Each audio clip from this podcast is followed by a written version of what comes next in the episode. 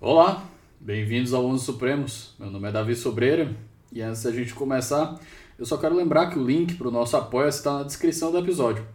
Por lá você acessa os episódios com antecedência e conhece a nossa curadoria. A sua contribuição é muito importante, seja ela de qualquer valor. E não demora nem 5 minutos para fazer o cadastro.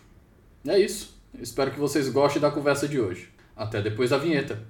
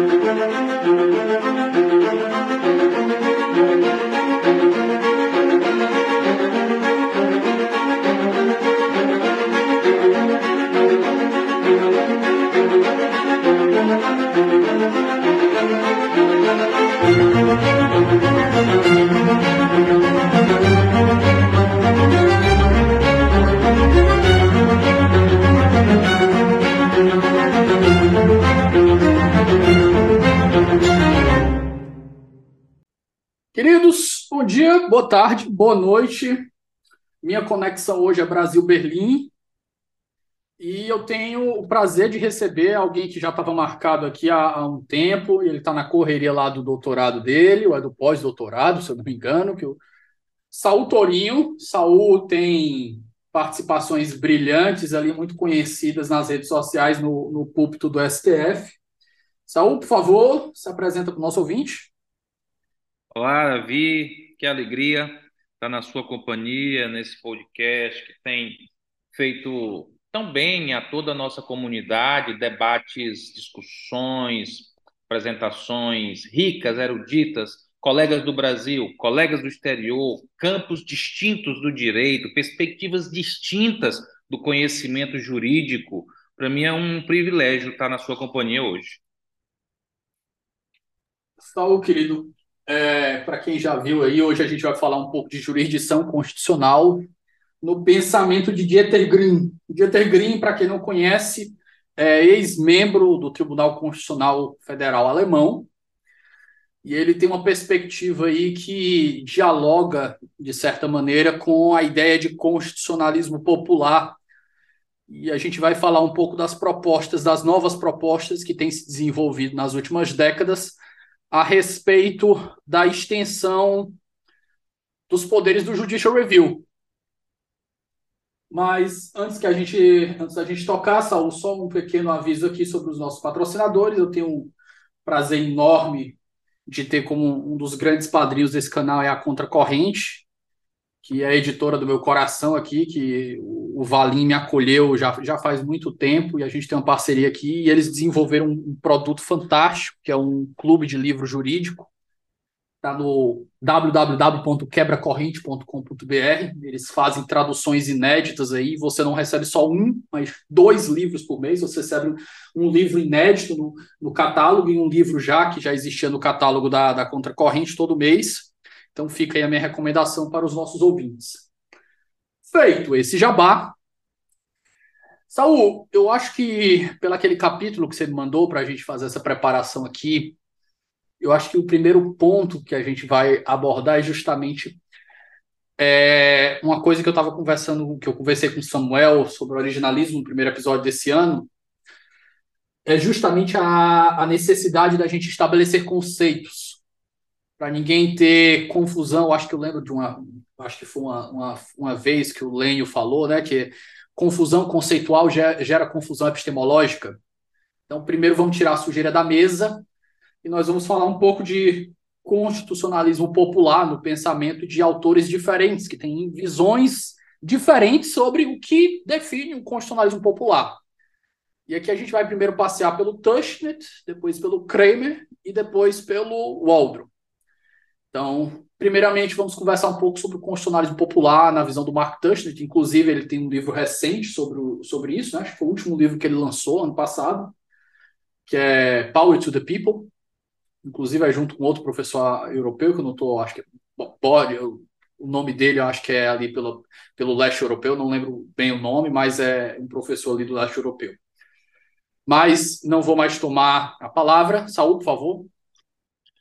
Muito bem, Davi. Acho que o, posso dar início à nossa conversa, lembrando que tudo o que conversarmos aqui, na verdade, na minha parte, é o desenvolvimento das ideias que o professor Dieter Green imortalizou no último capítulo do seu mais recente livro, chamado Jurisdição Constitucional, lançado em 2021, mas ainda sem tradução no Brasil, onde ele traz um último capítulo com um nome, um título interessante, oportuno. Ele, o, último, o título é Os opositores ou os adversários, é, traduções equivalentes, os opositores ou os adversários da jurisdição constitucional. E aí coloca o subtítulo: Críticas quase radicais. De Tegrin, portanto, ele elenca vários nomes da altíssima academia global no que diz respeito ao direito constitucional, apresenta as suas propostas que coincidem com o estabelecimento de limitações à jurisdição constitucional ou, em alguns casos, a extinção da jurisdição constitucional, e de Tegrin, passado em revista esses autores, começa a respondê-los a todos em todos os seus argumentos. Daí, Davi, que leu o capítulo do, do, do professor de Green, ele já se adianta fazendo menção, pelo menos, aos três primeiros autores. Mark Tushnet, primeiro, na sequência Larry Kramer, na sequência Jeremy Waldron. O que Dieter Green apresenta e responde quanto a esses três. Quanto a Mark Tushnet, Dieter Green pega sua obra, tirando a Constituição das Cortes, e faz a leitura integral do material. Daí vai apresentando e respondendo. Ele diz: Olha, Mark Tushnet apresenta o que eu qualifico para além de um constitucionalismo popular e o de Tegrin chamo de constitucionalismo populista, porque ele é de tal modo negativo da jurisdição constitucional, do judicial review, porque propõe a sua extinção e entrega de tal forma uma, uma, um poder para o que hoje o judicial review vai, faz para o povo que, para mim, vai além de um constitucionalismo popular. A partir daí, Green ele vai dialogando com a obra. Ele diz, olha, no constitucionalismo populista de Mark Tushnet, ele apresenta a ideia de um constitucionalismo feito pelo próprio povo, como resultante da ideia de um autogoverno, que é o que marca a democracia. E Dieter Green lembra, ele diz, de fato, as menções de Tushnet, essa expressão pelo próprio povo, ou pelo povo ele mesmo, ela é encontrada nos pais fundadores. Você encontra menção a isso em Thomas Jefferson, você encontra menção a isso em George Mason. Mas eu preciso apresentar algumas ressalvas. professor Tushnet, ele apresenta. Saul, se você me permite, só duas observações aí. É, a ideia de self-government ela permeia os escritos do, do, dos, de framers, de founders, de, de, de várias maneiras. Mas um, a notícia, o ponto que eu queria lembrar é que, por mais que a gente tenha esse receio quando a gente leva, porque a gente está pregando aqui contra algo que é quase dogma. O Judicial Review hoje é quase um dogma. A gente aceita ele como se sempre tivesse sido assim. Mas o Judicial Review aí a gente vai lembrar daquelas aulas lá de controle de constitucionalidade, do dos professores falando de Marbury versus Madison, de toda a história. E o Judicial Review ele surge como uma autoimposição criada pelas cortes as cortes que criam aquilo ali dizem, não, a gente tem esse poder. E eles justificam argumentativamente, de maneira sólida, mas ainda assim é um poder autocriado. Mas, mas isso, isso, Davi, isso, uh, e aí a gente, eu, eu, eu, retomo já já o fio da meada com o Dieter Green, mas isso é sempre quando nós tomamos, e o Dieter Green, ele é cuidadoso nisso, como quando nós tomamos a referência dos Estados Unidos. Green chega a responder, ele diz, de fato eu entendo o desencanto com, com, com o constitucionalismo nos moldes atuais nos Estados Unidos e principalmente a razão de ser da discussão sobre a dificuldade contra-majoritária. Porque nos Estados Unidos nasce o Judicial Review por meio de interpretação é, judicial. Não há ali há um raciocínio onde se invoca a supremacia, se constrói a supremacia da Constituição e se construindo a, a, supremacia da Constituição diante de uma saia justa política de um presidente que dizia que não cumpriria, não cumpriria uma decisão, eu soluciono aquele embate jurídico-político criando uma competência que a rigor, a rigor até ali não não estava claro que havia na Constituição norte-americana. Mas ele Green diz, mas esse é um problema norte-americano esse não é um problema de todas as jurisdições constitucionais no mundo, porque muitas delas têm uma jurisdição constitucional a partir de suas próprias constituições. Então, é apenas uma nota é, no que diz respeito à dificuldade contra-majoritária conhecida e discutida no modelo norte-americano que constrói essa competência a partir de uma leitura da Constituição. E vale a nota, tá, Davi? Israel fez a mesma coisa. Israel fez a mesma coisa, ah, agora em marcos contemporâneos, nós estamos falando de 1803, é algo semelhante. Israel não tem uma constituição organizada, como nós temos no Brasil, um documento constitucional aprovado pelo Poder Constituinte. Israel tem leis fundamentais de, de natureza é, é, é, é ordinária e que, de repente, o então presidente da Suprema Corte, Aaron Barak, diz: essa lei foi aprovada como se ordinária fosse, no que diz respeito ao rito, mas ela veicula disciplinamento sobre liberdade e dignidade. E liberdade e dignidade, independentemente de ter sido aprovada por lei ordinária, é materialmente, é materialmente constitucional. Se assim o é, essa lei passa a ser agora parâmetro de controle para veiculações futuras de leis que eventualmente entrem em colisão com ela. E daqui nasce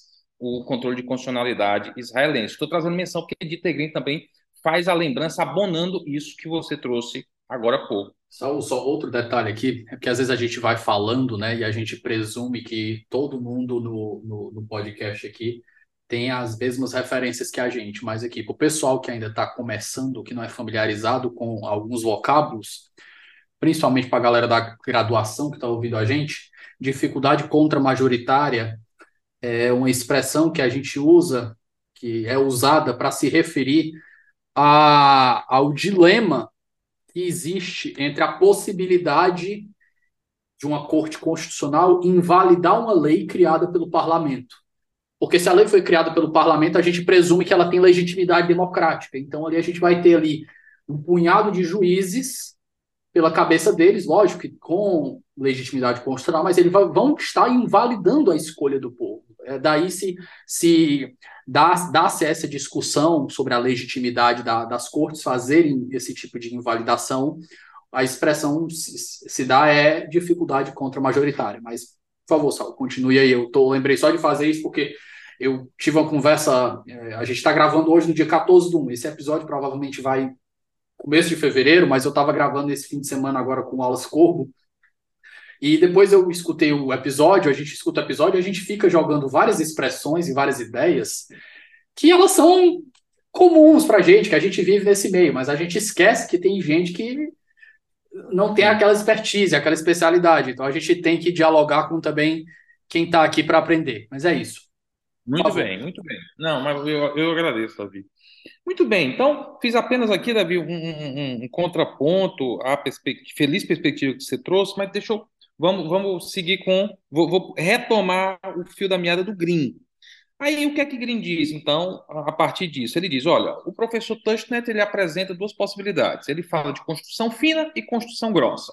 Constituição grossa como sendo aquela que funda o Estado, organiza os poderes, estabelece as eleições gerais, onde é que vai ficar, qual a competência, se o, o legislativo vai ter órgão fracionário, não vai ter órgão fracionário, qual a estruturação do poder judiciário, poder executivo tem ministério, não tem ministério. Essa parte organizacional, Tushnet chama de Constituição Grossa. Isso não é o objeto de preocupação de Tushnet. O objeto de preocupação de Tushnet é a Constituição Fina. Que o que seria? A Constituição Fina é aquele tipo, ela se exterioriza pelo tipo de comando que veicula princípios gerais, orientações de justiça, premissas éticas que terminaram sendo positivadas, costumam ser normas preambulares, como o preâmbulo da, da, da, a Declaração de Independência dos Estados Unidos, na verdade. É, é elas são veiculadoras de direitos fundamentais, normalmente por comandos plurissignificativos. Esse tipo de parte da Constituição, Tushnet chama de Constituição fina. E aqui ele diz: essa Constituição, a Constituição fina, tem que ser tirada dos tribunais. Os tribunais não podem realizar essa parte. Tudo bem, Tushnet, como é que então como é que essa parte da Constituição fina se realizaria? Ele diz: pelo processo político pelo processo político. O processo político vai realizar. E aí, Tushnet, Davi, ele faz uma invocação que a mim não desce redondo nesse, nesse ponto. Porque ele diz: bom, uh, primeiro, pelo, pelo povo ele mesmo. Pais fundadores, estou trazendo menção, me mantendo fiel ao início da história. Na sequência, tudo isso para o alto governo. Do alto governo se faz pelo processo político. No processo político, essas construções desses dilemas cotidianos vão se resolvendo. E aí ele diz: principalmente porque os legisladores fizeram juramento de respeito à Constituição, não à Suprema Corte.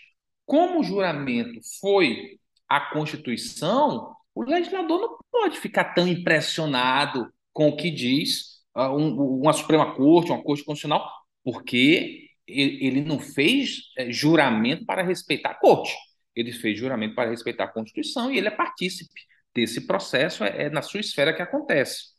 Saúde. Aí já volto para você. Você me, ah, per... você me ah, permite pois não, pois não. outra observação aqui, eu estou te interrompendo muito, Saúde, desculpa. Não, por favor, por favor, é, por favor. A conversa está boa, do... é sinal que a conversa está boa, Davi. Exato, esse argumento do Tushnet, ele é, ele é muito visto entre os libertários, os libertários modernos, que eles sempre defendem que a, a, a organização social, você vai ver que isso a galera que é anarcocapitalista vai defender essa ideia porque eles dizem, ó, quando não existe uma ordem central, há estímulos para que o ser humano ele se organize por ele mesmo e ele faça as coisas funcionarem de maneira é, espontânea, sem um comando central. E aqui eu, eu tenho, eu, eu, como minha formação liberal, não libertária, minha, minha formação liberal, eu, eu confesso que quando eu vejo uma proposta dessa, que basicamente erode ou põe fim a um, um, um mecanismo liberal de, de, de, freios e contrapesos, eu fico muito receoso, porque eu não sei como a gente faria um, um contrafactual disso, eu não sei que experiências do mundo já, já fizeram esse tipo de coisa, para dizer se de fato funcionaria. Porque é, é, a gente falar isso, e aqui eu vou pedir escusas para os nossos ouvintes, mas a gente fazer uma masturbação ideológica aqui de dizer que, ó, é, a gente consegue levantar as premissas filosóficas, epistemológicas para sustentar isso daqui, beleza. Mas onde é que isso foi aplicado e qual foi o resultado? Ou o que vocês estão propondo é uma verdadeira aventura?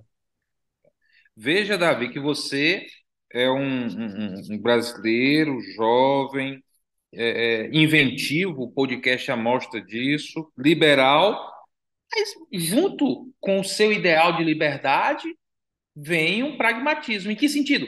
Eu preciso ver a coisa funcionando minimamente. Eu não posso pegar meu país e jogar aqui nessa fórmula porque eu achei um livro do professor Tushman legal. Então, e esse ponto que você falou, Sal, ele dialoga com outra ideia, e aqui é da filosofia clássica, que é a diferenciação entre republicanismo cívico e republicanismo institucional. O republicanismo cívico, que era aquele pregado nas antigas repúblicas atenienses, é justamente a ideia de que a gente só precisa dar educação para o povo e tudo vai se organizar. O republicanismo institucional, ele vem e diz, ele, não, a gente precisa de instituições porque o homem é uma bosta. E se a gente deixar o homem tocar tudo, vai dar errado. Só que a gente Bem. não pode ser só nenhum e nem só outro. A gente precisa de educação cívica e a gente precisa de instituições. A gente precisa de um diálogo entre os dois.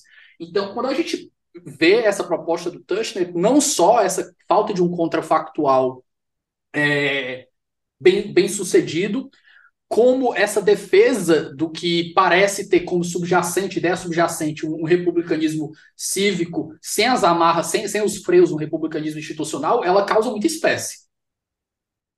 Muito bem. Você acha que até o final de Tegrin vai lhe surpreender, viu, Davi? De Tegrin vai lhe surpreender. Porque ele volta, ele enfrenta todos esses pontos, Davi. E enfrenta com, com, com, com cavalheirismo, mas com muita coragem intelectual. Então ele diz: olha, o professor Tushnet, ele diz que esse autogoverno, o autogoverno, o povo por ele mesmo, por meio do processo político, haja, haja vista a, a, a promessa, o juramento de seguir a Constituição e não as cortes, ele traz algumas condições. Quais condições? Diz, ó, o autogoverno tem pressuposto. Qual pressuposto, professor Tushner? O pressuposto é ele ocorrer num ambiente que seja permitido críticas ao governo, é o primeiro pressuposto. Primeiro, então, eu tenho. É possível criticar o governo? É. Beleza. Daqui é um elemento fundamental do autogoverno. O que mais? Eleições livres e gerais, periódicas. Muito bem. Eu posso criticar, basicamente, liberdade de expressão, e eu tenho eleição. Muito bem. Transitoriedade de poder. Tem mais algum elemento central, professor Tostin? Tem. Tem um último que é a possibilidade de uma formação de opinião no âmbito pré-político, ou seja, na, na, esfera privada. A esfera privada está protegida. São os três, as três condições para um autogoverno. Daí eu posso ter um poder judiciário que mantenha permanentemente abertos esses canais do autogoverno. Se eu tenho aqui uma obstrução das eleições, um, um sujeito acorda de manhã e diz que vai adiar as eleições ou ampliar mandato, aí o judiciário intervém para manter a condição do autogoverno, que é a eleição geral. Se eu tenho um problema no que diz respeito à liberdade de expressão, o judiciário incursiona porque é uma condição do autogoverno. Se eu tenho um estrangulamento da esfera privada, ela não pode mais formar uma opinião, o judiciário incursiona porque é condição do autogoverno. Mas é só isso. Todo o restante, notadamente naquele conceito de Constituição fina, isso acontece no processo político. De Tegrin estuda, lê e diz, com todo respeito, a ideia não é nova. Porque em John Hart e Lai, Democracia e Desconfiança, ele apresenta um contraponto entre os substancialistas e os procedimentalistas, onde os procedimentalistas entendiam a democracia constitucional como sendo modelo em que o judiciário ele é guardião dos procedimentos por meio dos quais a democracia se realiza. E um outro grupo que entende que não, que na verdade ele precisa incursionar no núcleo de determinados direitos, de determinados significados, para a partir daí ele conseguir, então, de fato, realizar a democracia de uma forma substantiva. Essa contraposição entre uh, pode entrar no núcleo, no significado, na substância, ou fica só assegurando o procedimento, isso já foi dito lá atrás. E aí conclui, Mark Tushnet, ele entende que mesmo sem corte constitucional e sem direitos constitucionais, é possível ter direitos. Porque eu veiculo isso por meio de leis. E eu entendo que vai prevalecer a possibilidade desses direitos serem respeitados. E aí Tushnet fecha. O que eu sou contra, portanto, radicalmente, é desse monopólio da última palavra sediado em cortes constitucionais ou em Supremas Cortes, basicamente no modelo dele, Judicial Review. Dieter Green, Davi, e aí eu acelero um passo um pouquinho, porque nosso papo está bom, naturalmente que vou, vou querer ouvir suas intervenções, ele começa com o Tushnet e aí passa para Kramer e para o Waldron. Vou acelerar com esses dois, porque aí fica a parte mais legal, que é quando o Dieter começa a responder todos esses pontos. Estou apenas enunciando os pontos dos três. Kramer. Kramer, Green diz, eu li o livro. O povo por ele mesmo. Constitucionalismo popular. E o livro tem uma pegada mais light quando comparada com a pegada de Tushnet. Desce um degrau nesse nível de combate ao Judicial Review. Se o Tushnet traz uma abordagem política, o Kramer traz uma abordagem histórica. E o Kramer diz: olha, a história dos Estados Unidos é marcada por um duelo entre supremacia judicial e departamentalismo. A supremacia judicial que a gente conhece, uma corte como órgão de cúpula que dá a palavra final e é só ela, ou a possibilidade dos três poderes reafirmarem permanentemente significados para a Constituição departamentos do Estado, os três poderes, são intérpretes e realizadores da Constituição. O Kramer diz: tem momentos que os progressistas, estando perdendo na corte, começam a criticar a corte e dirigem seus esforços nos outros poderes. Tem momentos que quem faz isso são os conservadores. No fundo, é, depende de, de onde eu estou ganhando ou onde eu estou perdendo. E aí ele diz: a Constituição pode ser realizada, Kramer, por meio de referendos, por meio de plebiscitos, por meio de votos populares, contanto que a corte não tem a última palavra. E Kramer vai além. Ele diz, ele diz, o legislativo, isso é importante, Davi, quero te ouvir na sequência.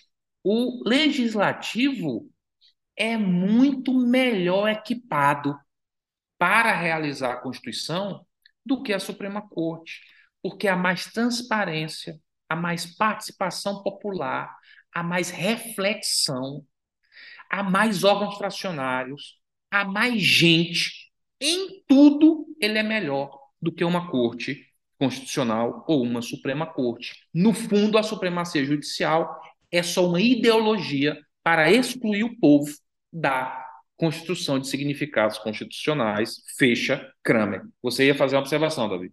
Saul, é, só uma, uma rápida observação conceitual aqui. Essa palavra departamentalismo, ela apareceu aqui. Eu vou tentar me recordar do número. Eu não sei se o número está certo, mas o episódio eu tenho quase certeza.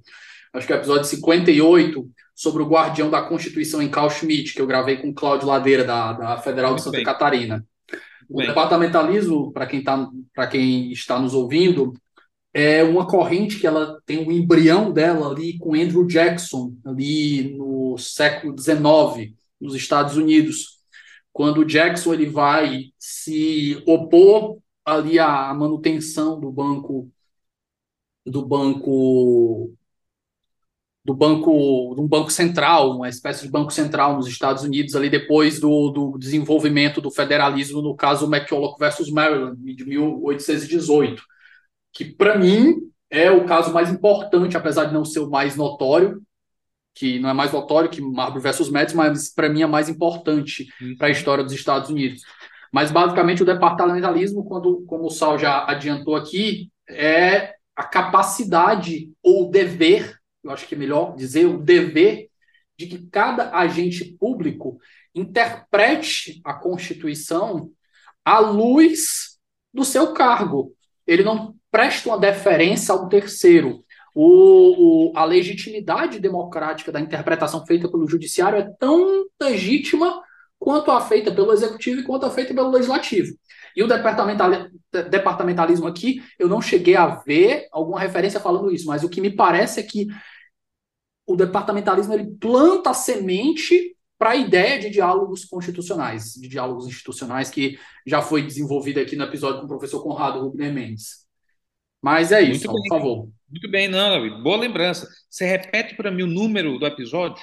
É o episódio 58, sobre o guardião da Constituição em Carl Schmitt. Excelente, excelente. Muito bem, anotado. Muito bem. Portanto, a Green diz: vamos lá, vamos começar com o constitucionalismo popular ou populista. Mark Tushnet sustenta isso. Desce um degrau, Larry Kramer sustenta isso. E fecha com, com Jeremy Waldron. Ele diz: se Tushner desenvolve ideia no plano político, Kramer desenvolve no plano histórico, Waldron desenvolve no plano filosófico. E faz, assim como Tushner, assumindo alguns pressupostos. Quais são os pressupostos de Waldron? Ele diz: se há instituições democráticas, veja que você mencionou até agora há pouco, republicanismo institucional, se há institu instituições democráticas funcionando bem, se há tribunais que cumprem suas funções ali de um cotidiano de conflitos ordinários, e se há uma população que é pressupostamente favorável aos direitos fundamentais, nada obstante possa divergir quanto ao conteúdo e extensão, mas ela é favorável a direitos fundamentais, aí diz o Waldron, nesse caso, é possível dispensar o judicial review. Eu não precisaria. E aí o Waldron avança. Não há contradição entre direitos fundamentais e democracia. O Aldo não enxerga essa contradição. Entende? Olha, tem nenhum problema em, para preservar a democracia, eu eleger um feixe ali de direitos com a pretensão de eternidade, um núcleo protetivo, algo que é invencível pelas gerações futuras. Não tem problema desde que seja para preservar o próprio funcionamento da democracia. Mas, o Aldo anota, eu vejo contradição entre democracia e revisão judicial e jurisdição constitucional e judicial review. Por que, Waldron?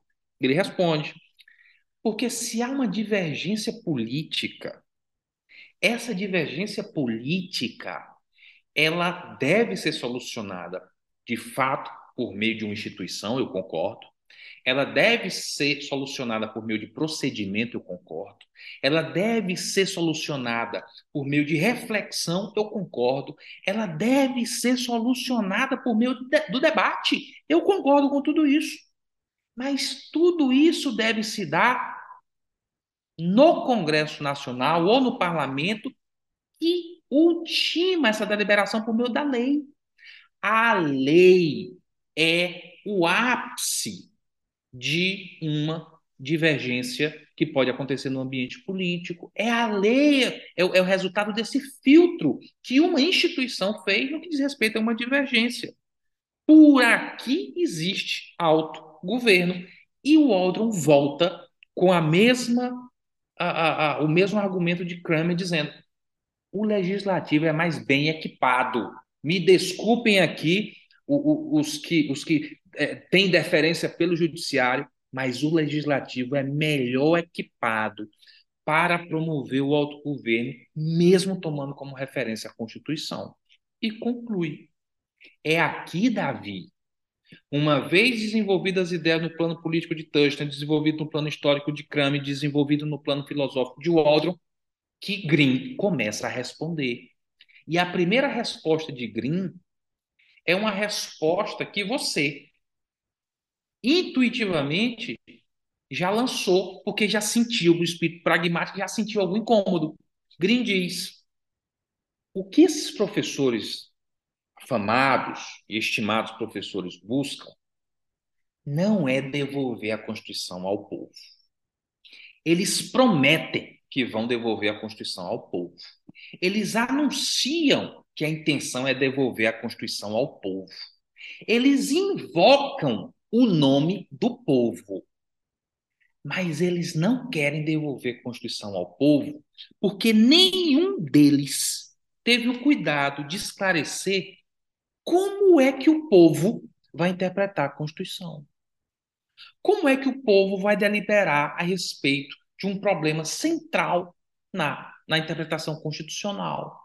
Onde é que o povo vai sentar? Como é que o povo vai relatar a questão? Quais são os recortes fáticos, jurídicos, a partir do qual o debate vai se dar? O povo vai seguir algum norte anterior, que nos moldes jurídicos são os precedentes, ou o povo é, não precisa seguir? O povo vai seguir um método de discussão que se tornou enraizado na cultura popular, nas discussões jurídicas colegiadas, o povo tem seu próprio método de discussão quais os instrumentos para o povo publicar um acórdão, para o povo exprimir uma deliberação que não vai ser mais jurisdicional, vai ser uma deliberação jurídico popular. Green diz: eles não dizem isso. Eles não dizem. E Green avança, porque no fundo não é para o povo que eles querem entregar é, é, isso.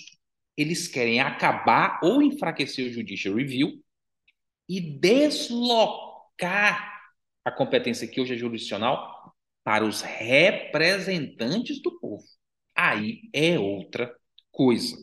Portanto, o primeiro ponto que o Green faz é esse: é dizer, uh, invocam o povo, pedem a devolução do poder para o povo, pedem que se entregue a Constituição ao povo. Mas se nós adotarmos tudo o que eles pedem, o povo vai continuar sem interpretar a Constituição tal qual eles dizem que acontece hoje. Porque, no fundo, no fundo, isso seria feito pelos representantes do povo e não pelo povo diretamente. E daí ele avança.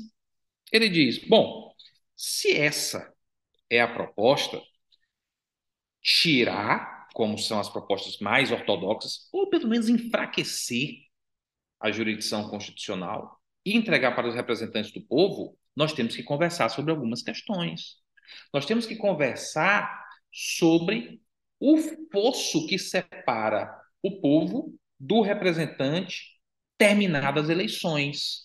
Nós temos que conversar sobre problemas partidários, onde há profundo descontentamento com elites partidárias que filtram os interesses populares para veicular apenas um pedaço do que de fato os setores organizados queriam que os representantes se debruçassem.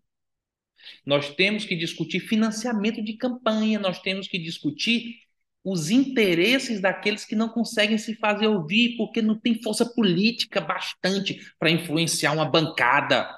Nós temos que discutir vários déficits que eles permaneceriam no legislativo. Portanto, um, vocês não querem devolver a Constituição ao povo. E dois, vocês não apresentam a, a, um, um, um novo modelo com menos problemas do que o modelo que hoje em dia vocês questionam. O que vocês vão dizer é que, no legislativo, pelo menos eles foram eleitos. E Green passa a enfrentar. Mas o amigo é, faria uma consideração. Espera só um momento que a gente volta já. Pessoal, o Ouse Saber agora é parceiro do Onze Supremos. Para quem não conhece, o Ouse é uma das maiores plataformas de preparação para os grandes concursos do país. São mais de mil aprovações em concursos de defensoria pública, além de centenas de aprovações em provas de Ministério Público, magistratura e procuradorias. Para conhecer mais, é só acessar arroba Saber no Instagram. É, outro ponto aqui que já apareceu várias vezes aqui no podcast, mas a primeira pessoa que levantou ele, explicou ele com maestria foi o Fabrício Pontin. Lá no episódio 28, quando a gente falou sobre a teoria da muito justiça bem, da Marta 100. E só uma correção, não foi o episódio 58 do Carl Schmitt, é o 57. É, eu conferi aqui, Saul. Mas voltando para esse episódio é, 28, tem um ponto que você falou aí que me lembrou justamente de uma reflexão do Adam Smith quando é, a gente entende de fato e não uma deturpação que é geralmente feita desse pensamento dos, de muitos autores clássicos do que fala a ideia da mão invisível. Não é que a mão invisível ela vai organizar o que existe na sociedade. A mão invisível ela vai reproduzir. Então você falou aí que se você faz um, um modelo desse, você deixa o, o, legislativo ele continuar atuando da mesma forma que ele sempre atuou, o que vai existir se a gente não faz uma interferência, alguma coisa para reestruturar o legislativo, é que o legislativo ele vai reproduzir os déficits democráticos e os vieses e a ausência de participação que já existe na sociedade. Então, se essa participação ela tem um déficit, ela vai se perpetuar enquanto não houver algum tipo de intervenção que modifique a estrutura, promovendo esse, esse, uma redução desse Davi, déficit. veja, você primeiro eh, se sentiu convidado a lembrar da necessidade do modelo teórico se adequar à prática. E ali eu disse, olha, lá na frente você vai ver que Green, Green está com você nessa curiosidade. Professor Tushman, como é que eu aplico? E agora você traz pela segunda vez uma questão uh, com Adam Smith de uma espécie de autorregulação. esse é mais um ponto que o Green trabalha. Mais um ponto que o Green trabalha. O Green diz o seguinte: ele diz, é, me parece que os professores, por sua formação em outros campos do conhecimento humano, querem trazer para o âmbito da jurisdição constitucional uma espécie de autorregulação, onde a política não precisaria de um terceiro regulador. Ela mesma se autorregularia.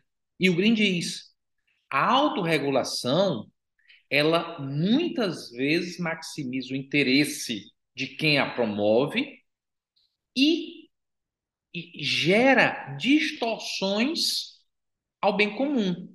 É por isso que eu preciso ter um terceiro regulador que não precisa ser invasivo, que não precisa ser hiperatuante, que não precisa ser ultra-regulador. Ele só precisa existir muitas vezes, apenas existir, para que eu consiga vitalizar até mesmo ideia de autorregulação.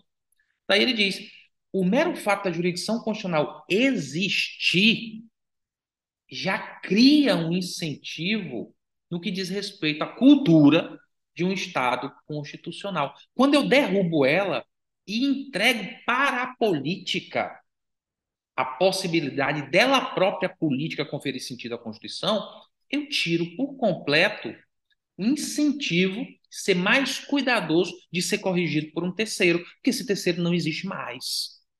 Então, veja que foram dois pontos fora do nosso script que de intuição lhe ocorreram e o Green responde a todos eles. Ele prossegue, Davi.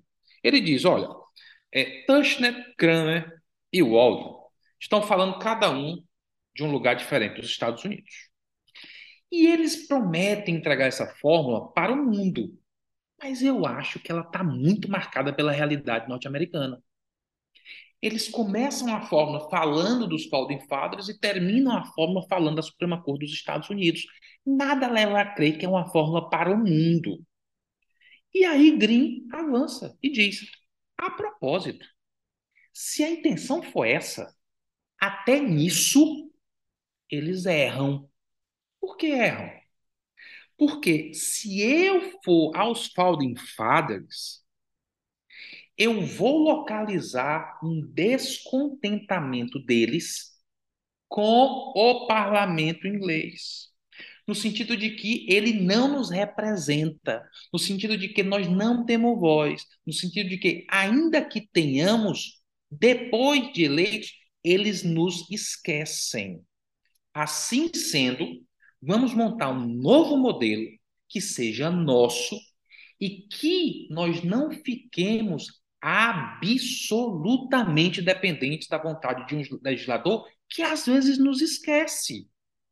Muito bem, Faldem Fadas, como fazer? Green diz, com a grande invenção da Revolução Norte-Americana, a maior, a Constituição. Então, eles fazem a Constituição inicialmente dirigida a estabelecer um mínimo que qualquer que fosse o legislador, ele teria que ter em mente, porque já havia um trauma passado no que diz respeito a esse ruído entre representante e representado. Ou no livro ele coloca a linguagem dos Founding Fathers, o quanto a soberano e o servo. A partir daí, ele diz: a grande invenção dos americanos foi fazer um documento jurídico que deixa de ser descritivo e passa a ser prescritivo. Eu não estou só narrando a realidade posta, eu estou vinculando você, legislador, ao que eu, pai fundador, estou determinando a partir daqui. Daí ele dizer: ora, se a Constituição norte-americana nasce desse, desse receio com o parlamento inglês, onde eles tiram colocam uma nova fórmula, como é que Tushnet promete para o século XXI um incremento da proteção constitucional, negando o início da história lá nos Estados Unidos. E o Green, Davi, faço mais duas, mais duas considerações, e é sempre bom ouvi-lo. Ele avança e conclui esse primeiro ponto, temos um segundo, ele conclui esse primeiro ponto dizendo: olha, Nós temos, na verdade, um problema grave em todo o mundo de deslealdade à Constituição por juízes e juízas constitucionais. Nós temos tribunais que se omitem, temos tribunais que fazem manobras, temos tribunais que vão pouco a pouco erodindo a força normativa da Constituição. Nós temos múltiplos problemas. Mas eu, de Tegrin, acho que não é intrínseco à jurisdição constitucional. Eu acho que são problemas temporais, pontuais, localizados, com chance de solução, sem que se desmonte a jurisdição constitucional. E aí ele diz: vejam, que acusam a jurisdição constitucional de intrinsecamente existir para desmantelar governos ou desestabilizar governabilidade ou autogoverno. Ele fala, é o contrário. Toda a Constituição, e a do Brasil tem, Davi, ele não menciona a do Brasil. Ele diz, toda a Constituição costuma ter um dispositivo que diz presidente da República comete crime, no caso brasileiro de responsabilidade, ele fala da Europa e dos Estados Unidos, comete crime se violar a Constituição. Ele diz: a Constituição norte-americana prevê impeachment, um termo geral, o presidente atentar contra a Constituição pode sofrer impeachment, não só o presidente, como outros, e em outras hipóteses. Tem lá um, termo geral que, havendo violação constitucional, pode sofrer impeachment. Na Europa, é permitido abrir inquéritos ou abrir investigações ou, ou processar agentes que eventualmente violam a Constituição. Aí ele diz: ora, onde é que nasce a jurisdição constitucional no modelo europeu, especialmente? Se for levar ao pé da letra que um agente público comete um crime ou pode sofrer impeachment ou pode ser processado criminalmente porque ele elaborou uma lei inconstitucional ou um ato inconstitucional ou um decreto inconstitucional, não há governabilidade. A jurisdição constitucional entra para dizer eu sei que você comete na gestão pública um sem números de inconstitucionalidades. Você não vai ser preso por isso, nem você vai sofrer impeachment amanhã de manhã por isso.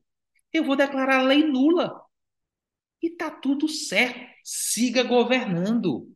Então, o Green, nesse ponto, ele traz algo que é uma consideração com a qual não tinha tido ainda é contato. Ele diz, o movimento é o contrário. A jurisdição constitucional poupa o governante desse permanente assombro de crime de responsabilidade, de impeachment, de investigação criminal, porque ela risca o ato impugnado e está tudo certo, está no pacote. O presidente, o governador segue com seus poderes.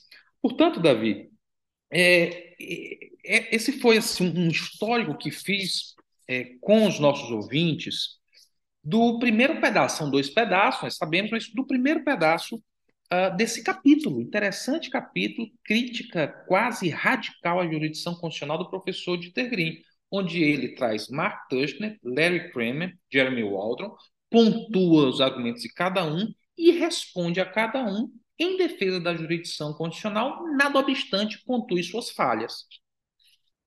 Sal, em seguida, ainda nesse, nesse mesmo trabalho, o, o, o Green ele vai fazer uma análise aí sobre o constitucionalismo do Commonwealth.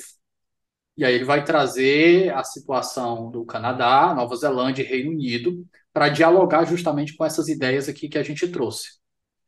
Por favor, a palavra continua é, sendo sua. Muito bem, Davi que, que ele faz na sequência? Diz, bom, aqui falei de constitucionalismo populista ou popular, mas não é só isso. Os adversários da jurisdição constitucional, eles trazem algo mais, ainda mais suave. Eles trazem uma possibilidade de estabelecer a partir daqui o que se chama de jurisdição constitucional fraca. Então eles entendem, olha, há uma jurisdição constitucional hoje excessiva, demasiada, mas surgiu um novo modelo, um modelo de jurisdição constitucional fraca, ou constitucionalismo Commonwealth, e talvez essa seja uma possibilidade de adoção em outras jurisdições daqui para frente. Talvez solucione os problemas que o mundo tem enfrentado que diz respeito à jurisdição constitucional. O Green diz: é, quanto a isso, na verdade, me parece é, hipóteses pontuais não necessariamente replicáveis, não necessariamente replicáveis, e explicáveis, facilmente explicáveis. Canadá, cláusula do não obstante ou cláusula da reversão judicial, que é o que mais se fala. Ele explica, ele fala, olha, a cláusula do não obstante, ou a cláusula da possibilidade de reversão judicial por meio de uma província, de um estado, ou mesmo do parlamento, no modelo canadense é explicado por quê? Porque nós tínhamos um federalismo fortíssimo no Canadá, uma Constituição de 1867 que trazia apenas uma espécie de estatuto organizacional do país, em 82, aprova-se uma Carta de Direitos e Liberdades Fundamentais, e aí, quando aprova-se isso, tem a índole unificadora, contrária à ideia federativa. Aqui não vai cada um fazer ao seu modo, cada um fazer ao seu jeito. O que estiver nessa carta vai vigorar igualmente para todo o Canadá. Nesse momento, Quebec se insurge diz que isso é claramente contra-federativo, que não se sujeitará, que não aceitará. Qual a construção política que se faz para não haver a desmoralização do país não aderir a uma Carta de Liberdades Fundamentais? É oferecer uma barganha política, um gesto. Qual gesto? Adira, vamos estabelecer a Carta de Liberdade e Direitos Fundamentais e não se preocupe. Vem uma possibilidade de cláusula do não obstante, a gente cria um dispositivo que, numa eventual inconstitucionalidade, ou ele fica em vigor durante um período, ou ele pode ser suspenso, ou você pode derrogá-lo. Calma lá, calma lá, não precisa não aderir a essa carta. Daí Green diz: veja a realidade da Nova Zelândia e do Reino Unido. A mesma situação aconteceu, eles replicaram o modelo com, com diferenciações, mas a lógica é a mesma, não há uma vinculação parte do parlamento, mas lá foi em nome da soberania do parlamento. Forte tradição histórica de soberania do parlamento, enraizado socialmente, muita aderência, muita respeitabilidade ao, a ambos os parlamentos, e de repente vem uma lei de direitos humanos na Nova, na, na, na Nova Zelândia uma declaração de direitos em 90 e no, no Reino Unido uma lei de direitos humanos em 98. E eles têm que aderir sabendo que um terceiro vai ficar fazendo cotejo entre legislações e essas leis disciplinadoras de direitos fundamentais. Puxa vida, então nós vamos colocar abaixo toda a nossa tradição, precisamos negociar. E como se negocia? Permitindo que haja Suprema Corte e que essa Suprema Corte profira decisões declaratórias, não constitutivas, portanto, com margem dos legislativos recíprocos fazerem acomodações no que diz respeito ou simplesmente não cumprirem. Daí o Green fazendo essa essa trazendo essa lembrança histórica, ele chama para o debate Run Hirschel, que estaciona em Austin, no Texas, e diz: Eu peguei o livro famoso, 2004, Towards Juristocracy. Towards Juristocracy, rumo à juristocracia. Tem tradução para o português aqui. Eu já, eu sempre faço, eu sempre faço a, a ressalva sobre esse livro, Saul, porque traduziram ele aqui do Brasil, mas chamaram uma pessoa delirante para fazer o prefácio. E a pessoa lá do prefácio vai dizer que Dworkin era defensor do ativismo judicial. Então, eu digo que quem for comprar a versão brasileira vai sabendo desse, desse, dessa pequena insalubridade e, se quiser poupar seus olhos, é, pule o prefácio do livro. Mas. Pronto. Continue, então, ele diz, mas boa lembrança, viu, Davi? Ele diz: abrir a obra. Há uma denúncia contra o que se reputa uma jurisdição constitucional excessiva, tudo aí vamos lá, vamos prosseguir. E aí há uma assunção de que essa juristocracia ela pode ser assim designada, porque nós estamos com mais e mais tribunais, mais e mais cortes, sabidamente não eleitas, incursionando em temas que Richard chama de temas da megapolítica. E aí designa vários exemplos disso. Green prossegue. Ele traz exemplos de todo o mundo. De todo o mundo. São muitos os exemplos. Nesses exemplos, depois que eu li, eu me senti à vontade para fazer alguns questionamentos. Por exemplo, será que o professor teve a curiosidade de ler os fundamentos do rol de, de decisões do mundo inteiro que ele trouxe? Porque é fundamental nessa discussão, Green diz, a interpretação da Constituição. Que muita coisa aqui não está pressuposta, depende da interpretação. Nós estamos discutindo extravasamentos, disfuncionalidades, quase sempre decorrentes da interpretação que se fez a Constituição a partir de um caso concreto. Eu não vi na obra dele uma análise sobre os fundamentos dessa lista de precedentes que ele traz. Grimm prossegue. Por que o professor não se ateve à interpretação? É fundamental a interpretação, porque a interpretação, Grimm falou, com a experiência de ter sido juiz da Corte Constitucional na Alemanha, ele diz: quem está de fora fica com a impressão que a interpretação constitucional é um tudo ou nada, é uma coisa que eu saco da cabeça. Não é assim. Grimm prossegue. É, eu tenho algum método, eu tenho uma formação, eu tenho algum recorte fático, eu tenho um recorte temporal, eu tenho invocação de resgatar precedentes, eu tenho uma vinculação constitucional, eu tenho receio do absurdo, eu tenho um controle dos meus colegas. Não é uma terra de ninguém. Você não pode, numa discussão sobre jurisdição constitucional, escrever livros e livros e nenhum deles trazer nenhum tipo de diagnóstico sobre interpretação da Constituição. Eu não vi na obra, é, na obra Rumo à Juristocracia. Green chega a dizer, Davi, você teve a oportunidade de ler a tradução, chega a dizer o seguinte: que coisa o professor Han Richel não ter tido cuidado de ler as constituições desses países cujos casos ilustram o seu argumento. Porque, às vezes, o judiciário impulsiona naquele tema porque o tema foi constitucionalizado.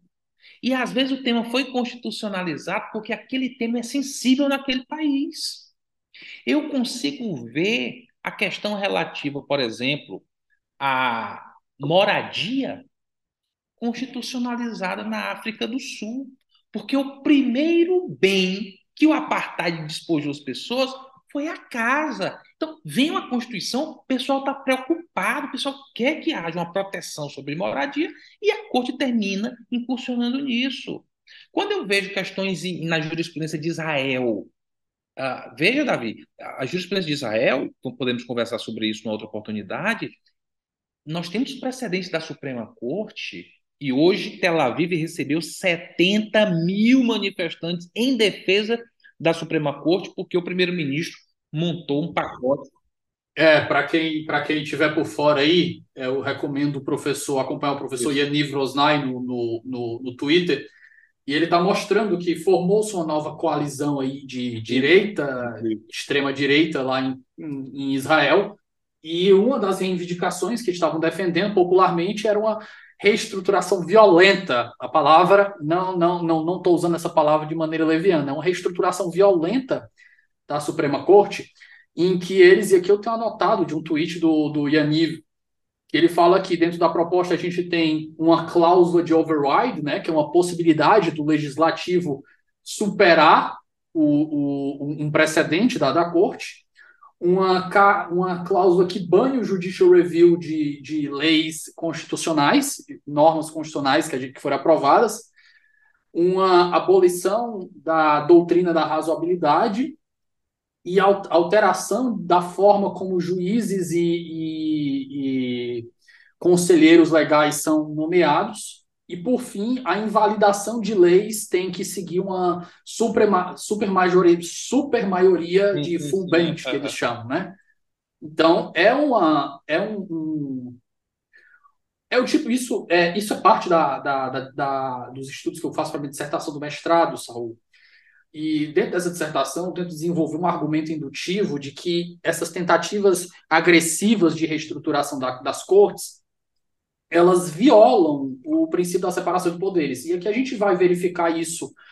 É, eu ainda não estudei o caso peruano, mas me falaram do Peru, sobre Fujimori, não sei como é que funcionou, mas vamos falar de democracias que entraram em decadência. Né? A gente tem aí o caso clássico da Venezuela, a gente tem o caso, o caso emblemático contemporâneo da Hungria, em seguida a Polônia, agora a gente tem, tem Turquia, tem esse caso agora possível de Israel, e pelo menos na Hungria e na Polônia, a gente viu, sobretudo na Polônia, se você pegar a estrutura, o que aconteceu foi uma série de alterações legais, nem constitucionais, porque os partidos não tinham maioria, uma maioria tão substantiva. Eles fazem alterações legais que vão alejando a corte da, da, das suas capacidades de promover o que é normalmente um papel de uma corte constitucional numa democracia liberal.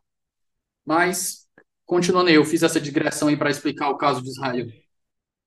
Feliz lembrança, é um professor, é um professor é, muito ativo e a, a, a, dica que você deixou com os ouvintes de segui-lo no Twitter ou no Instagram, onde ele tem redes sociais, é, é muito válido. Ele tem um trabalho fenomenal sobre as emendas constitucionais, foi citado no julgamento emblemático no Quênia, sempre lembrado. É muito feliz a sua lembrança. Eu, eu, eu, eu dizia que, por exemplo, Israel tem precedentes é, para a gente inimagináveis, onde a Suprema Corte ela define modos de uma operação militar, quando pode ser, ah, onde é que pode ser, que horas pode ser. A gente, veja que nós tivemos um grande debate agora sobre essa decisão do Rio de Janeiro, da estrutura da segurança pública no Rio, é, o que é que pode, o que é que não pode, como é que, que faz uma operação na comunidade. E isso causou espécie a todos nós. Puxa vida, o Supremo está agora formulando política pública de segurança. Isso gerou muita discussão nacional. Porque Israel, isso não. Por quê? Poxa, você vai pegar a vida em Israel, a, a conflituosidade de Israel, um, um país cercado de, de, de, cada vez menos, mas ainda muito cercado de inimizades, uh, as guerras que viveram, Aí vem a construção de uma jurisprudência dessa natureza. Então, o que é que Dieter Green diz? Escuta, é, o professor, eu não encontrei a leitura das constituições que ensejaram nas jurisdições respectivas esses dados precedentes. Às vezes, quando você lê a Constituição, somada à existência ou não, a forma da jurisdição constitucional, se justifica aquele precedente que para uma outra jurisdição é estranho. É estranho. Lá não é estranho, porque há uma explicação que resulta na população daquele precedente. Aí o que a gente vai falar da necessidade de uma análise contextual. Exatamente. Então Green conclui, Green conclui dizendo, olha, é, li também a proposta aqui do constitucionalismo da Commonwealth é, e para mim é uma fórmula, é mais uma fórmula mas não consigo, eh, de cara, abraçá-la como uma nova forma universal, como o futuro da jurisdição constitucional no mundo. Que identifico nesses três países fenômenos, fenômenos que justificam a adoção dessa forma, mas que, por si só, não animam em mim uma ideia de que seria algo, vamos dizer assim, o futuro da jurisdição constitucional é agora essa fórmula. Ele conclui, é, Davi, aí passo de fato, para o final, é com uma lembrança merecida, ele merece isso, é um professor igualmente brilhante, estamos falando aqui do, dos grandes nomes assim do constitucionalismo global, pelo menos do constitucionalismo estrangeiro, com um capítulo que ele, com um subcapítulo onde ele diz o desencanto, né? o desencanto. Ele fala parece haver mesmo um desencanto com a jurisdição constitucional, pelo menos com a euforia da jurisdição constitucional. E aí ele traz a lembrança de Tom Ginsburg, dizendo: é, Tom Ginsburg ele traz uma explicação realista, né? Na Universidade de Chicago ele traz uma explicação realista. Ele entende que a jurisdição constitucional só tem sido aceita nas democracias porque os próprios políticos que, quando do pacto fundante, as subscrevem, a, esses políticos terminam se beneficiando em alguma medida da existência dessa jurisdição constitucional. Não fosse isso, ela não existiria, porque ela confronta um pedaço uh, da essência da democracia. E aí, o Green, tendo feito, portanto, a análise desses, dessas propostas, ele traz no último parágrafo, o último parágrafo, o último parágrafo, ele diz o seguinte: como é apenas um, eu vou me tomar a liberdade de reproduzir na íntegra para vocês antes de ouvir o Davi aqui no nosso, no nosso fechamento. Ele diz: olha, na verdade, e aí, Davi, veja que em algum momento você disse, nem me parece que tenha que ter, nem me parece que não tenha que. Parece que a gente tem que fazer algumas acomodações nesses modelos. É, o, o que me parece, ô, ô Saulo, pelo menos até aqui, antes de você fazer a conclusão, é até o momento, eu acho que o sistema que a gente tem, como a democracia, o capitalismo, eles são imperfeitos, são problemáticos, mas é a melhor opção que a gente tem até o momento. Exatamente. Eu não, não, eu não me convenço pelos argumentos apresentados. Eu acho que essas críticas que, que o, o Green faz a, a, a as lacunas não preenchidas de aplicabilidade dessa doutrina, ela, elas são pertinentes, elas são muito cabíveis. Mas, por favor, Sal. Pegando essa sua deixa, ele diz: na verdade, me parece que a jurisdição constitucional e a democracia elas não se contradizem nem se obrigam. Ele diz: é, há, há, jurisdições onde você tem ah, poder aquisitivo mediano bastante para uma vida boa a partir da realidade daquela, daquela jurisdição, ah, com ah, pouco, poucos episódios de convulsão social recente, constituições que administram bem esses desafios cotidianos e que vivem muito bem sem jurisdição constitucional nos modos que a gente vê. Ele diz: Eu conheço, temos várias praças assim. E tem outras praças com jurisdição constitucional muito forte, e ele diz isso, Green, muito forte, muito forte, e claramente populista, claramente demagógica, que não faz o seu papel. Aí ele diz: Eu nem acho que elas se contradigam, nem acho que elas se obrigam. Isso é o poder constituinte no momento da fundação do Estado que identifica as necessidades, a partir daí lança um documento fundante que pode trazer a jurisdição constitucional. A Constituição de 88 97 entrega a jurisdição constitucional não apenas para o Supremo, mas para todo o Poder Judiciário, em formatos distintos, com vinculações distintas, mas se tem jurisdição, pode declarar leis inconstitucionais no Brasil. Ou pode não entregar, não tem, e tudo bem, eu tenho um outro, eu tenho um equivalente funcional disso. E aí ele diz: só me parece necessário que haja seja lá qual modelo for, direitos conferidos às individualidades oponíveis ao Estado e que possam ser sindicados numa instância distinta de quem costumeiramente os viola. Pode pedir ao violador que o faça. Qual é o formato desse terceiro?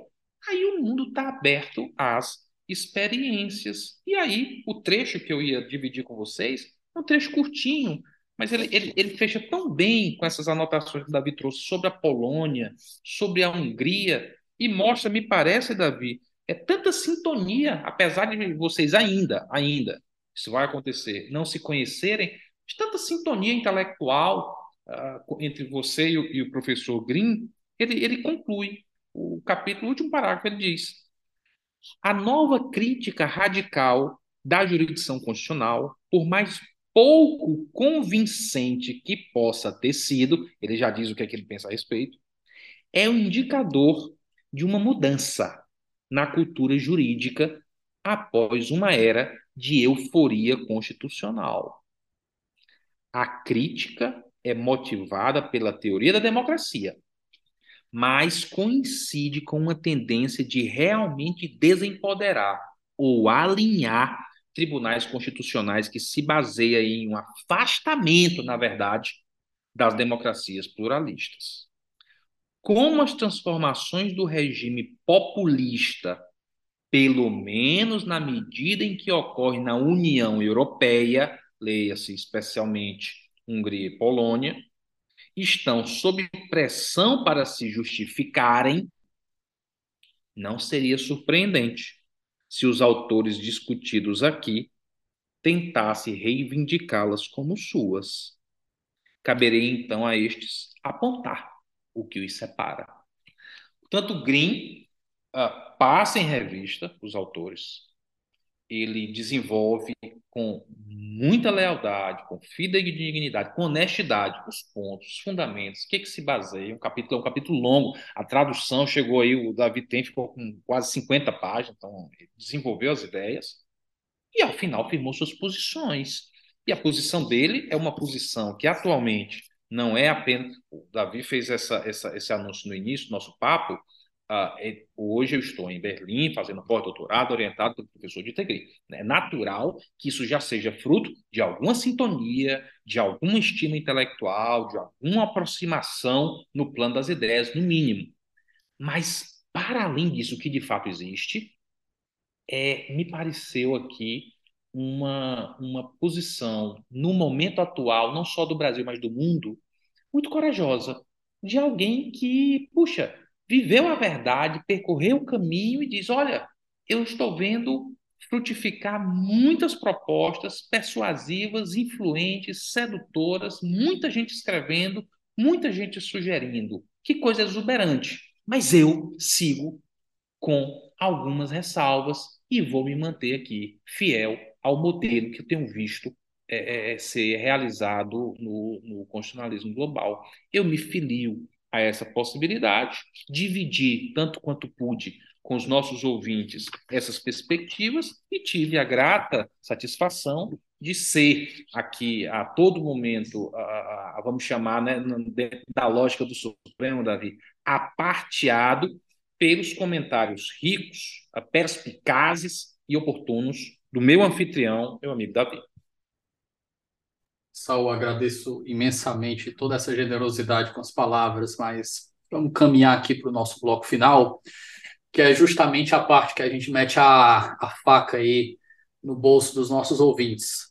Então, de cara aqui, eu já lembro de pelo menos umas cinco referências, que é o Tushnet, é o, o Taking the Constitution Away from the Courts, lembrando que o pessoal do, do que está ouvindo a gente, vai estar tá tudo na descrição do episódio, mas a gente vai comentando aqui os livros nos nomes originais, que a gente comentou eles traduzidos aqui para facilitar.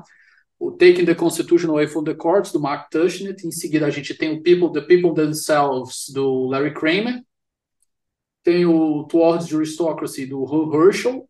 A proposta do, do Jeremy Waldron está no artigo, né? The Core Case Against Judicial Review a gente tem Democracy and Distrust do John Hart Lai.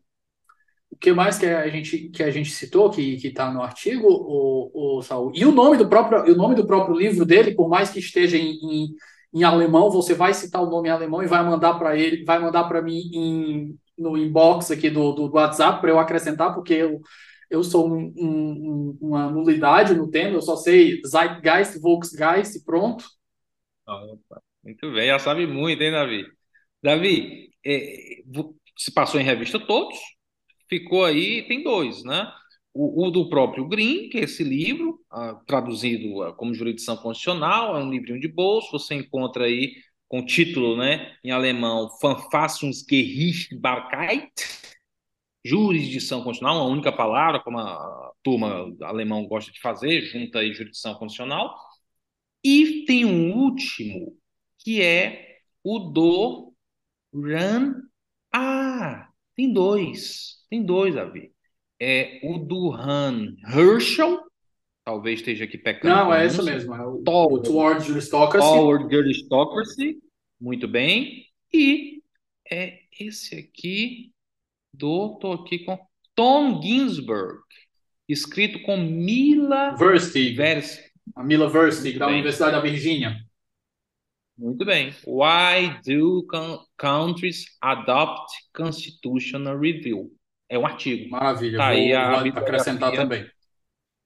do nosso papo de hoje. Pronto. Saúl, querido, adorei a conversa. Eu acho que ficou teoricamente absurdamente rica do ponto de vista teórico.